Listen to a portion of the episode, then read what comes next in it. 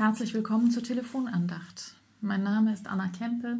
Ich bin Regionalpastorin in der Region Nord im Kirchenkreis Lüchow-Dannenberg. Sie hatte ihn nicht kommen hören. Sie hatte mit ihrem Strickzeug auf dem Sofa im Wohnzimmer gesessen, als eine Bewegung sie plötzlich aufschauen ließ. Da war er wieder. Er saß auf dem Schaukelstuhl mit dem verblichenen grünen Bezug der bei jeder Bewegung so fürchterlich knarzte. Ihr verstorbener Mann hatte ihr den Schaukelstuhl vor Jahren zum Geburtstag geschenkt. Vor einer Woche noch hatten sich ihre zwei Enkel um den begehrten Platz gestritten. Und nun hatte er es sich darauf gemütlich gemacht, wie schon so viele Male zuvor. Sachte schaukelte er vor und zurück. Er sah gar nicht aus wie ein Engel, Darüber konnte sie immer noch staunen. Er sah aus wie, na ja, das ließ sich gar nicht so genau sagen.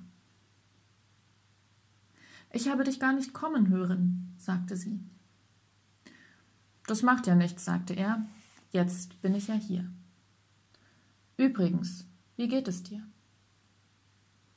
Ich bin müde, antwortete sie Dabei war doch gerade eben noch Sommer und meine Enkel waren zu Besuch. Schön war das. Der reinste Jungbrunnen. Richtig Leben in der Bude. Wir hatten so einen Spaß. Jeden Tag waren wir unterwegs. Ich habe so gern gekocht wie schon lange nicht mehr, habe geschlafen wie ein Stein und war so ausgeruht wie ewig nicht.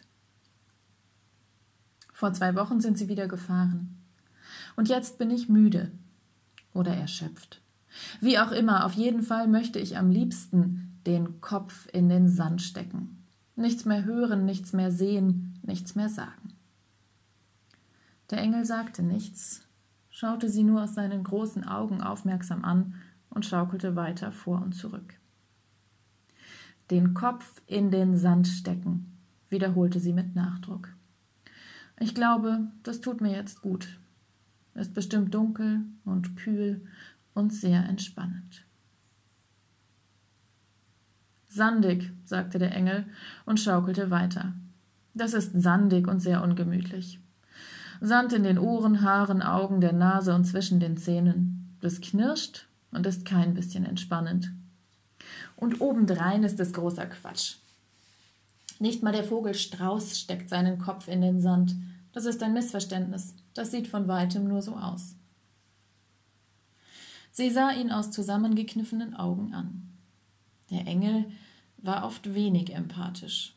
Das war ihr auch früher schon aufgefallen. Außerdem sagte er immer gerade heraus, was ihm so in den Kopf kam. Darum geht es doch gar nicht, sagte sie. Das ist mir schon klar, dass das nur so eine Redewendung ist. Aber ich will jetzt einfach nur meine Ruhe. Die Welt kann da draußen bleiben. Corona übrigens auch. Hm, schnaufte der Engel nur. Er hatte jetzt scheinbar seinen Schaukelrhythmus gefunden. Vor und zurück, vor und zurück.